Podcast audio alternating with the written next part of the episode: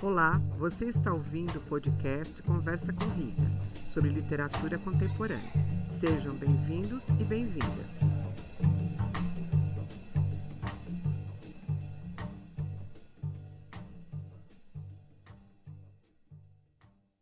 Nesse episódio, eu tenho a honra e privilégio de conversar com Maria Valéria Rezende, que nasceu em Santos e viveu na cidade litorânea até os 18 anos mais tarde, entrou para a congregação de Nossa Senhora Cônega de Santo Agostinho. Sempre se dedicou à educação popular, primeiro em São Paulo e depois no Nordeste. Desde 1986, vive em João Pessoa. Rezende já escreveu conto, romance e livros infanto-juvenis.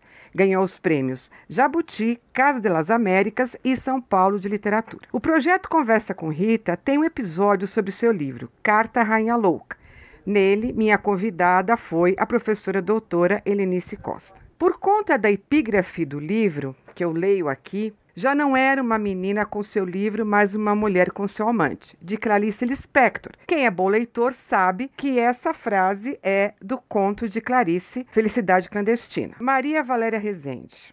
Esse livro se tornou meu amante. Em alguns momentos eu ria, em outros eu chorava, e não conseguia me separar dele por nada. Em vários momentos me identifiquei com a Isabel. Como nasceu essa história, que se passa no Brasil sete cientista, num belíssimo e primoroso trabalho com a linguagem da época, e é tão atual. Como nasce essa história, esse livro que virou meu amante.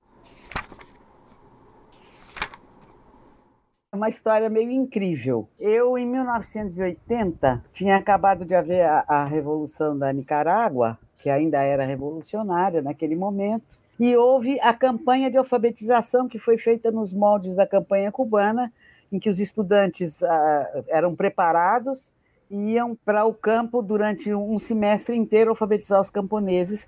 E eu fui chamada para participar disso porque eles não tinham quadros bastantes de educadores populares e bom. E aí eu tinha tava um problema meio um momento meio complicado de voltar para cá, para onde eu estava. Quando terminou a campanha lá, eu fui para o México, então tinham me oferecido eu tinha escrito umas coisas, em, eu tinha feito umas versões populares de livros de, de história e tinha escrito uma história da classe operária, coisas assim. Então, eu peguei e fui, e fui, aceitei, fui para o México certo. uns oito meses. E aí, quando eu cheguei lá, como eu tinha estado fora de circulação, porque eu tinha estado na Nicarágua, né, eu não sabia, não recebi o recado de que tinha que levar um projeto de pesquisa. E os outros alunos todos eram homens, e tudo doutor em história. E eu, a freirinha, que não era historiadora nem nada, a única mulher quando ele começou a perguntar para cada um qual é o projeto, o seu projeto de pesquisa, aí os caras iam dizendo, ele dizia, pois então você entra na equipe tal do Conosur, que a, a sua pesquisa já vai contribuir para a grande história da igreja da América Latina que estamos fazendo. Era o Henrique Dussel que chefiava o grupo. Por sorte, eu estava ao lado dele no fim da, do círculo. E eu pensei, bom, se eu for entrar numa dessas equipes, eu vou ser a datilógrafa da equipe, não vou fazer pesquisa nenhuma, eu não quero isso, Deus me livre. Esses homens tudo mandando em mim. Aí eu fiquei, eu tenho que pensar um projeto inegável, impossível de rejeitar. Aí quando ele chegou em mim, ele perguntou: quem você? Olha, o meu projeto é estudar a mulher na história da América Latina, sobretudo na história da igreja, porque é, não há nada, não há, não há praticamente nada. Aí era, era irrecusável, né? E aí, pronto, eu passei seis a oito meses no México, não me lembro mais, enfiando a cara, primeiro na biblioteca do Colégio de México, e não havia nada, e eu queria coisas de próprio punho das mulheres, não achava. Só Juana Inês de la Cruz. Sim. Aí eu fui para Puebla e daí eu desconfiei que as mulheres é que escreviam pela própria história da Juana Inês, que quis ir para o convento porque o pai não deixou ela ir para se vestir de homem para ir para a universidade, né? Então ela foi para ela foi para o convento porque ela queria ser livre para ler e escrever. Aí eu comecei a fuçar em tudo quanto era convento do México, encontrei um monte de coisa. Eu tenho até hoje, primeiro a bibliografia que existia e depois a contestação dessa bibliografia a partir dos escritos das próprias mulheres, porque a bibliografia em geral era escrita pelos homens. É, os livros publicados, sim, sim. né? Foi se tornando um hobby, uma mania. Aí, eu, quando terminou, eu tinha um projeto de 50, o projeto de pesquisa com todas as fontes, todas as hipóteses, todas as questões, tinha 60 páginas. O Dulce me disse: não, então eu já falei, isso aqui é um grande projeto de pesquisa, eu já falei com. Agora eu sempre me esqueço o nome, era um grande professor da UNAM, já, já conseguimos uma bolsa, você vai ficar aqui e fazer o doutorado. Falei, o quê? Inventou que eu ia ficar aqui fazer doutorado nenhum de nada, eu vou me embora para minha terra, que tem muita briga lá. Eu não quero ficar aqui, não. Eu quero voltar para o Brasil. Eu tenho, a gente tem uma luta para fazer lá. Nós estamos numa situação que precisa de dedicação e eu vou, voltei, continuei a ser a educadora popular que eu sempre tinha sido. Só que eu fiquei com aquela curiosidade, aquela mania. E aí, cada vez que eu viajava para algum lugar, eu arrumava, deixava uns dois, três dias livre e ia fuçar se tinha arquivos de conventos, porque só encontrava nos conventos. Eram só as mulheres que sabiam ler e escrever praticamente, claro, com algumas exceções, evidentemente, na França, sobretudo, mas eu me concentrei no mundo ibérico, blues ibérico. Então, cada vez que eu ia para a Europa, que eu ia muito, porque a minha congregação toda hora me chamava para prestar serviço lá, enfim, e outras coisas também que me chamavam, eu andei muito, muito, muito pelo mundo. Fiquei, passei a vida dando volta ao mundo, fazendo formação de educadores populares, ou traduções e coisas assim. Cada vez que eu ia para a Europa, por exemplo, eu tratava de fazer escala em Lisboa, ficava uma semana lá, enfiava a cara no arquivo ultramarino, na Torre do Tombo, e fui juntando coisa, juntando coisa, juntando coisa, mas era um hobby, era uma mania, era meu divertimento, eu sou curiosa demais. E aí, quando eu virei escritora, que foi aos 60 anos, isso daí eu comecei em 1980, imagine. Eu só publiquei meu primeiro livro em, acho que foi 2001, né? Nem sei mais. Eu estava fazendo 60 anos. Então eu tinha 40 anos de pesquisa. Caramba. Quer dizer, eu tenho 40 anos de pesquisa e eu continuei com essas coisas. Até que eu virei escritora e um dia eu acordei de manhã, assim, me lembrando, eu fui mexer nas minhas coisas e encontrei os meus documentos, fotocópias de documentos incríveis e arquivos e coisas que eu tenho aqui, meu, meu arquivo de pesquisa, e de repente eu pensei, mas poxa, o pessoal diz que eu sou escritora dos invisíveis. Eu tenho que dar a ver a história dessas mulheres. E eu tinha especialmente um, uma Isabel que estava acusada de tentar criar um convento clandestino nas Minas Gerais. E havia as cartas dos visitadores, um dizendo que não, que era uma mulher piedosa, boa, mas que não estava fazendo nada, e o outro dizendo, não, ela é muito danada, ela enganou o primeiro visitador, ela está assim, fazendo uma coisa ilegal, sem ordem da coroa, criando um convento. E aí eu pensei, poxa, eu tenho que contar a história dessa mulher. E é um romance, eu vou escrever um romance a partir de tudo que eu sei, inventando a história dessa mulher. A coleção de documentos que eu tinha parava aí. Agora encontraram e parece que está tudo digitalizado, mas você acredita que até hoje eu não li? Eu não quero, por enquanto, saber o que aconteceu com a verdadeira Isabel que me inspirou. E aí eu me aproveitei de toda a pesquisa que eu tinha e fiquei pensando, como que eu vou escrever? Como é que eu vou escrever isso? Um dia eu acordei de manhã e falei, mas que besta! Se o que eu tenho é uma carta, e a maioria do que eu tinha eram cartas, a forma do, do, do, livro tem que ser uma carta. E aí eu fiquei na dúvida, como é que eu faço? Porque tem muito escritor que escreve sobre gente antiga. Por exemplo, tem um livro do, do Scliar, que é a mulher que escreveu a Bíblia, mas ele usou um truque. Ele disse que foi um terapeuta de vidas passadas e recebeu um manuscrito de uma cliente dele dizendo que não precisava mais dele, que ele já tinha descoberto tudo e contando a história de si. Pronto, aí eu decidi que eu ia escrever. Se era uma carta, tinha que ser. E aí não foi difícil, sabe por quê? Eu passei muito tempo enfiada no mato, onde não tinha livro, não tinha nada. Inclusive eu escrevi sempre para me distrair, né? O meu primeiro livro, O Vasto Mundo, ele descreve bem o lugarejo em que eu vivi alguns anos, aqui no interior da Paraíba. Tá. Eu não vivi sempre em João Pessoa, eu só vim para João Pessoa em 88, 89. Eu vivia no interior, no mato mesmo. É, inserida no meio do povo, como a gente diz. Desaparecida ali, invisível. Tinha um padre muito erudito que tinha a coleção completa dos, dos livros do, do, dos sermões do Padre Vieira. Então eu ia lá e pegava com ele, e era o que eu lia. E meu pai também gostava muito do, do, do Antônio Vieira e tudo isso. E a gente, eu de, de, de, menina, eu já tinha lido muita coisa do Padre Antônio Vieira e de outras coisas equivalentes. De, a gente tinha uma biblioteca respeitável em casa e a minha família era uma família de escritores. A gente, uma família que ficou pobre, que era do café. A única coisa que não valia a pena vender eram os livros. E eu me lembro até muito bem um dia que eu cheguei na casa da minha avó, tinha tanto livro que os livros ocupavam o corredor da casa. E tinha uma janela lá no fundo. Então, o corredor era estreitinho, porque ele era cheio de livros dos dois lados, assim. E eu vi minha avó olhando para cima, assim. Eu falei, vovó, tá procurando algum livro? Se quiser, quer, quer que eu te ajude? Ela disse, não, eu sei muito bem onde estão os livros. Eu estava aqui olhando para tudo isso e pensando, os outros acham que nós ficamos pobres. Isso Olha é uma coisa que só. me marcou enormemente. Então, realmente não foi nada difícil. Eu fui escrevendo, depois que eu peguei o jeito, sem exagerar, porque acho também que a maneira como os eruditos escreviam era voluntariamente enrolada, ou mais complexa, com aquela estrutura sintática que parece mais com latim né? O verbo no fim da frase, umas coisas estranhas assim que eu acho que também tinha a ver com tornar os documentos incompreensíveis uhum. para quem não devia lê-los. Sei lá, é uma hipótese minha. Sim, sim. Mas, então eu falei, bom, eu vou usar aqui uma certa estrutura próxima dos escritos do século XVIII. Aliás, o Padre Vieira não é muito enrolado, ele é muito, é, muito claríssimo. E escrevi. E depois, onde eu tinha dúvidas, eu fui no dicionário Wise, que dá a datação em que o li, a palavra aparece escrita, e fui conferir. E foi bem interessante porque há palavras que a gente imagina que estavam em uso desde sempre, porque são derivações de palavras-chave do latim, etc. E fui descobrir que não, que elas só aparecem escritas no fim do século XIX, etc.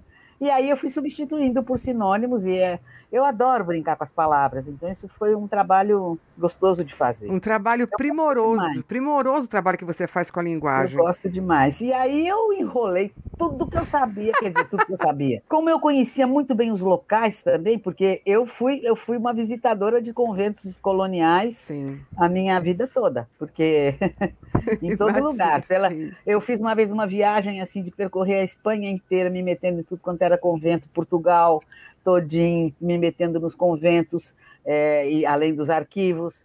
E o Brasil, então, nem se fala, né? Em todo lugar que eu vou que tinha convento antigo, eu metia lá. Eu conheço com detalhes, por exemplo, o recolhimento da Conceição, onde ela está escrevendo, onde ela mora. Eu conheço cada detalhe, porque essa é uma casa que ainda existe, que muitas vezes foi era uma casa de para retiros, para essas coisas.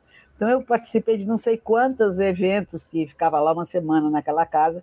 Eu conheço tintim por tintim, então era facílimo escrever. Conhece os detalhes. Na verdade, mesmo. a fonte da minha, da minha literatura todinha é a experiência. Sim. É isso.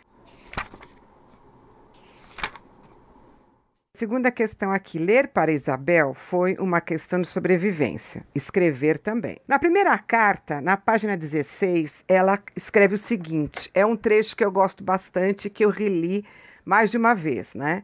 Então ela começa dizendo: tal modo agarrou-me o costume de viver no escuro, que mesmo quando não tinha cópias a fazer entre os papéis, pelas noites adentro, a ler tudo que me inspirava a fantasia e me permitia os restos de vela roubados de altares. Confesso, Majestade, li todos os livros proibidos que ali vinham parar.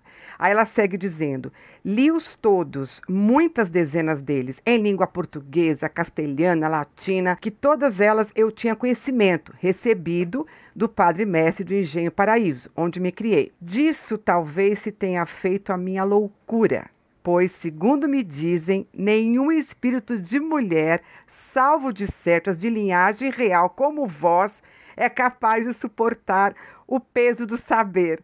Eu li isso assim, eu li em voz alta, eu li na, lá na, no, no, episódio que eu falo do seu livro, porque olha a humildade dela, ela acha que ela não tem uma estirpe, entendeu? Que ela não é capaz de, de suportar o peso do saber. E aí a minha pergunta é a seguinte: eu gosto muito dessa fala dela. Por que ainda hoje no Brasil a mulher que lê, pensa e se manifesta incomoda tanto? Por que isso, né? Por que você ler, você questionar, você se manifestar incomoda tanto, que é isso que vai acontecer com ela. Ela incomoda, né? O, o, o pensamento incomoda. Tem gente, nós sabemos, é. gente que está no poder que odeia o pensamento, mas com relação à mulher, por que, que ainda essa mulher que lê, pensa e se manifesta incomoda tanto? É, justamente porque é a contestação do poder estabelecido. Já há séculos, talvez milênios, em que o patriarcado se estabeleceu, é, eu acho que muito por medo que os homens têm das mulheres, vamos é, lembrar que durante milênios eles não sabiam como se fazia a concepção, é, eles não sabiam qual era o papel dos homens nisso. Eles não ligavam uma coisa com a, com a outra. E aquilo era um mistério, como que de repente de dentro da mulher começa a nascer outra vida. Quer dizer, a mulher é uma deusa. Em todas as mitologias, todas as, as tentativas de explicar quem somos, de onde viemos e para onde vamos, começam sempre pela criação do ser humano. Então, o que os homens viam era que, de repente, a mulher tinha esse poder e eles não. Então, eu tenho a impressão assim que eles tinham medo das mulheres. É, isso são hipóteses minhas, assim, sei lá de quando, de milênios e milênios atrás. E aí, no, no caso da Isabel, que eu pus isso na boca da Isabel, é porque ela usa sempre de uma ironia também. É irônico isso. Ela se contradiz, ela sim, diz uma coisa, sim. depois ela se contradiz para, porque se ela vai mandar essa carta para a rainha, quem que vai ler essa carta? Ela tem consciência de que ela é um incômodo para todo mundo e que ela não está dentro da norma ela diz uma coisa, depois ela, ela se contradiz para amainar a coisa, e depois a, as coisas que ela arrisca.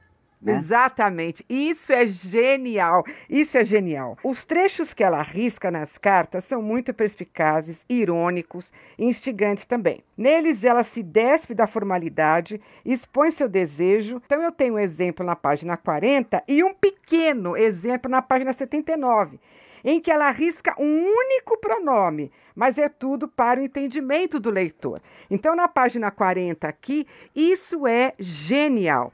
Essa estratégia que você escolhe é, é, é bárbara, é muito boa. Então ela arrisca aqui, na página 40. Logo que me libertaram da cela em que estive presa por tantos anos, deixaram-me à solta, porque me consideravam doente louca, né? Parece que é isso que resta pra gente, né? É ficar louca e é. dar uma de louca.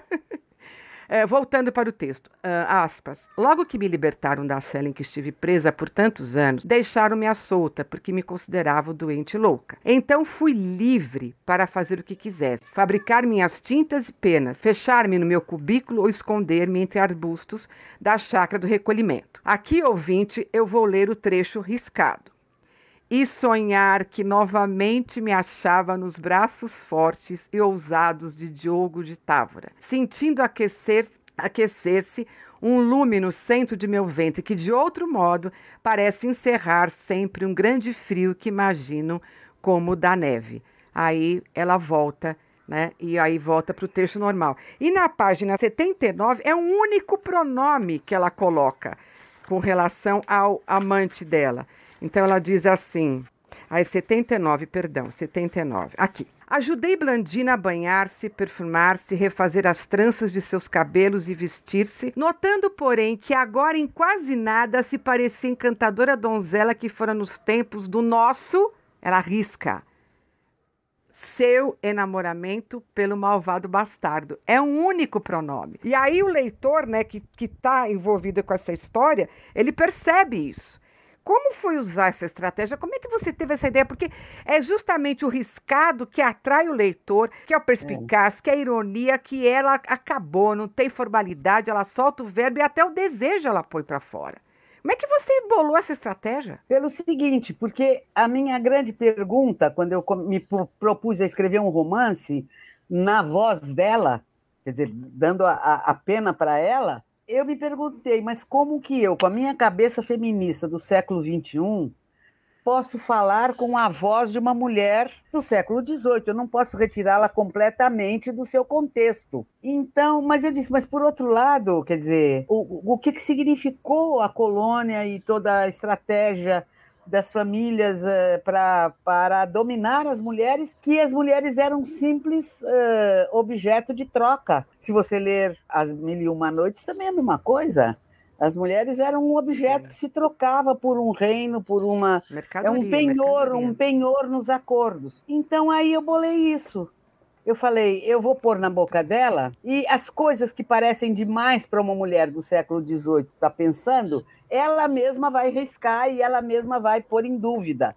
Entendeu? Por isso é que ela diz naquele momento, eu devo ser louca mesmo, porque como tem um trecho em que ela diz assim, devo ser louca, porque de outro modo, como me passariam pela cabeça coisas que eu nunca ouvi outros dizerem. Né? É genial. Foi toda uma estratégia que eu tive que criar para poder escrever em primeira pessoa uma carta de uma mulher do século XVIII no século XXI. No século XXI. A estratégia do começo, porque no começo do romance, o Murilo que me presenteou com esse romance, eu já li o da senhora 40 dias, que é maravilhoso. Sim. E o Murilo me deu de presente.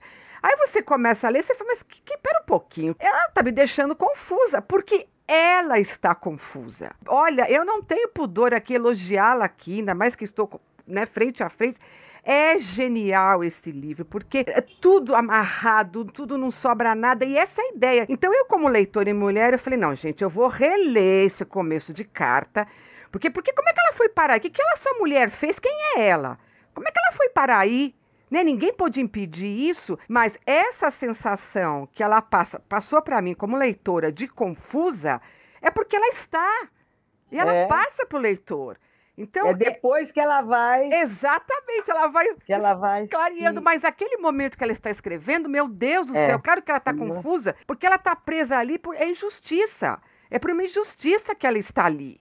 Então, mas não é uma injustiça só em relação a ela é uma injustiça, é isso que eu queria mostrar, que era uma injustiça para com todas, todas as mulheres. Todas as mulheres. Perfeito. É a escrita que vai permitindo, a escrita, quando ela toma a palavra e escreve, Ai. é que vai permitindo que ela vá se se ajustando. E vai ajustando o leitor, né? Exato. E vai ajustando o leitor. Aquele momento em que se ela disfarça de homem, ela é descoberta, nossa, como eu chorei com aquela cena. Porque é uma violência, e aí imediatamente, como leitora, eu não sofri, ainda bem não sofri, por parte, tive uma família normal, relacionamentos normais. Hum mas é você ter empatia com todas as mulheres que sofreram e sofrem esse tipo de violência. Continuam. Está pior agora. Está pior agora. Tá Nesse tá pior momento, agora. a pandemia provocou uma agudização da violência contra a mulher. Então, que eu então acho que tem a ver também com a evolução das relações de gênero. Sim. Porque as mulheres não estão aceitando mais a dominação. Não. Então, a violência masculina vem. Aquela mulher que antes ficava quietinha e dizia assim, sim, na hora que ela diz não, ela apanha. Exatamente, exatamente. E todo mundo trancado em casa, imagine, eu só fico imaginando. Sim. Graças o... a Deus, aqui em casa não tem homem nenhum. Sim, os divórcios, os, isso piorou bastante. Tudo. É, todo dia eu fico sabendo de casais que eu conhecia que estavam juntos há anos e que se amavam e que parecia pelo menos que eu conhecia muito bem e se separaram. Meia hora antes de vir aqui conversar com você, eu estava recebendo um amigo que veio me trazer um livro dele que me contou de um outro amigo, um outro casal de amigos nossos que era uma beleza, que se separaram, que eu não estou acreditando. É. Acabaram de se separar. É a fricção do cotidiano. Esmaga, esmaga. a reclusão é terrível. Voltando a outro trecho riscado, agora na página 67, é um trecho também que, que eu gostei bastante. Na 66, ela diz assim: sempre gosto no meu programa, mesmo conversando com o escritor, né, deixar o livro, a obra falar. Abre aspas, página 66. Retomo, pois, senhora, sem dissimulação nem mentira, minha narrativa das infelicidades que me acometeram, a mim e a quase todas as mulheres destas terras ainda que brancas e reconhecidas como naturais de vosso reino de Portugal, vossas súditas, como quaisquer outras e merecedoras de vossa proteção. Aqui começa o trecho em que ela arrisca. Embora muitos digam, e eu mesma às vezes o creio, que bem sabeis de tudo isso, mas aos grandes deste mundo, como sois vós, pouco importam os que nada temos, como nós as mulheres pobres desta terra, os indígenas massacrados e roubados, os infelizes africanos trazidos à força de suas ricas terras para morrer em meio ao mar oceano de águas revoltas ou ao mar de canas verdes onde poucos sobrevivem mais que uns poucos anos. Eles que, nas palavras do pregador Antônio Vieira, só por suas dores já são a mais perfeita imitação de Cristo. Sacrificados todos em trabalhos desumanos, em nome da evangelização dos pagãos, da glória de vossa coroa e da riqueza do reino de Portugal e de seus nobres. Para mim, como mulher eleitora, esse trecho é um verdadeiro manifesto que denuncia o sofrimento das mulheres pobres, o massacre de indígenas, a indignidade da escravidão, o sacrifício de muitos em nome da evangelização. Será aqui Marília Varela Rezende, que está no século XXI, falando através de Isabel, que está no Brasil, setecentista? Esse trecho é para mim um manifesto atualíssimo.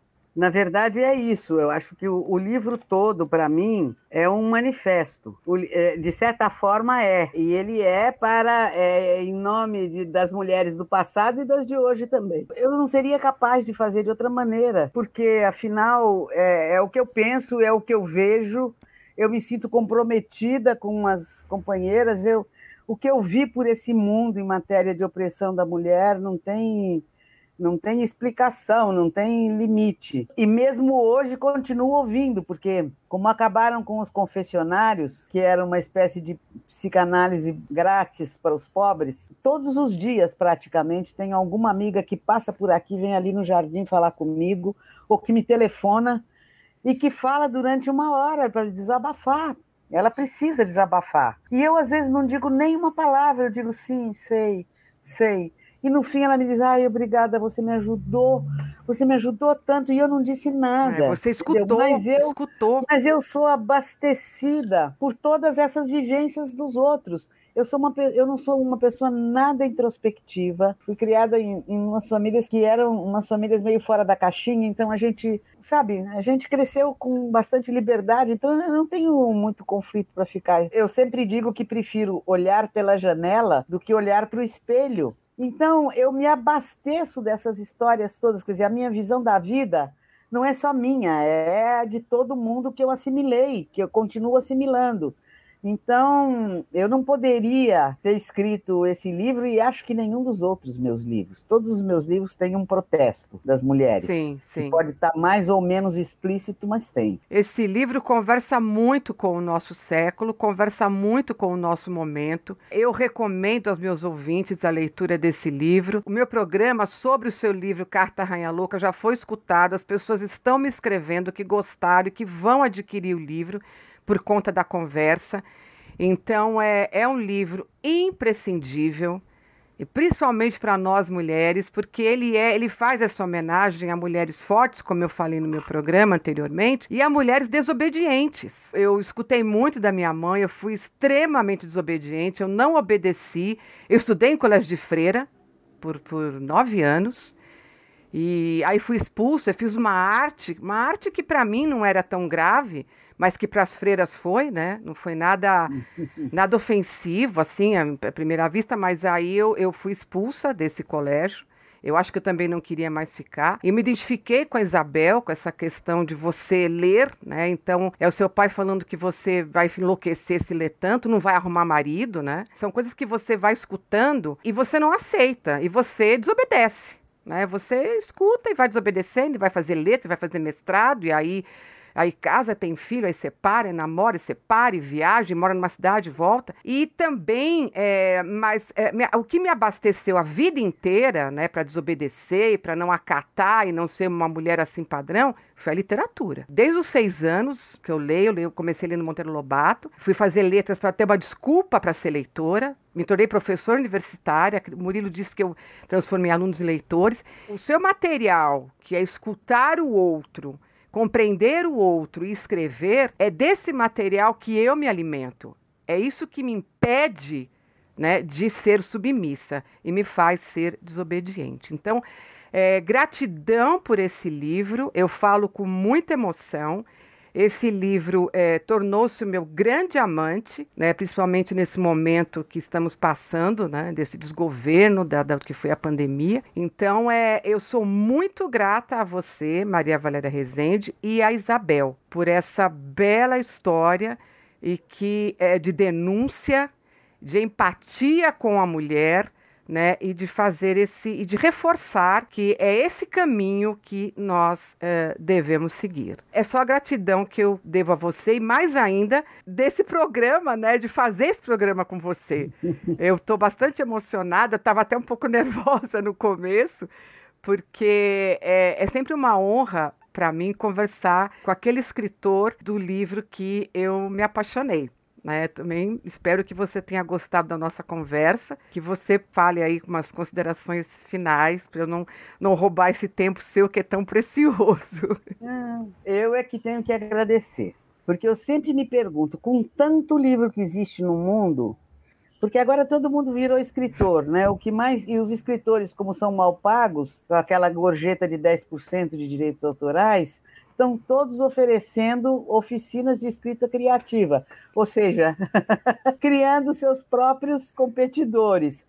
Então, é, eu sempre fico espantada, mas com tanto livro que existe no mundo, eu mesma olho aqui em volta, tem coisa que eu ainda tenho que ler, que está uh, chegando pelo correio toda hora e que eu ainda não conseguia ler, eu fico sempre muito agradecida quando alguém lê um livro meu. Eu acho uma espécie de milagre, porque a gente escreve para que os outros leiam. Sim. É uma busca de comunicação. Eu acho gozado que tem.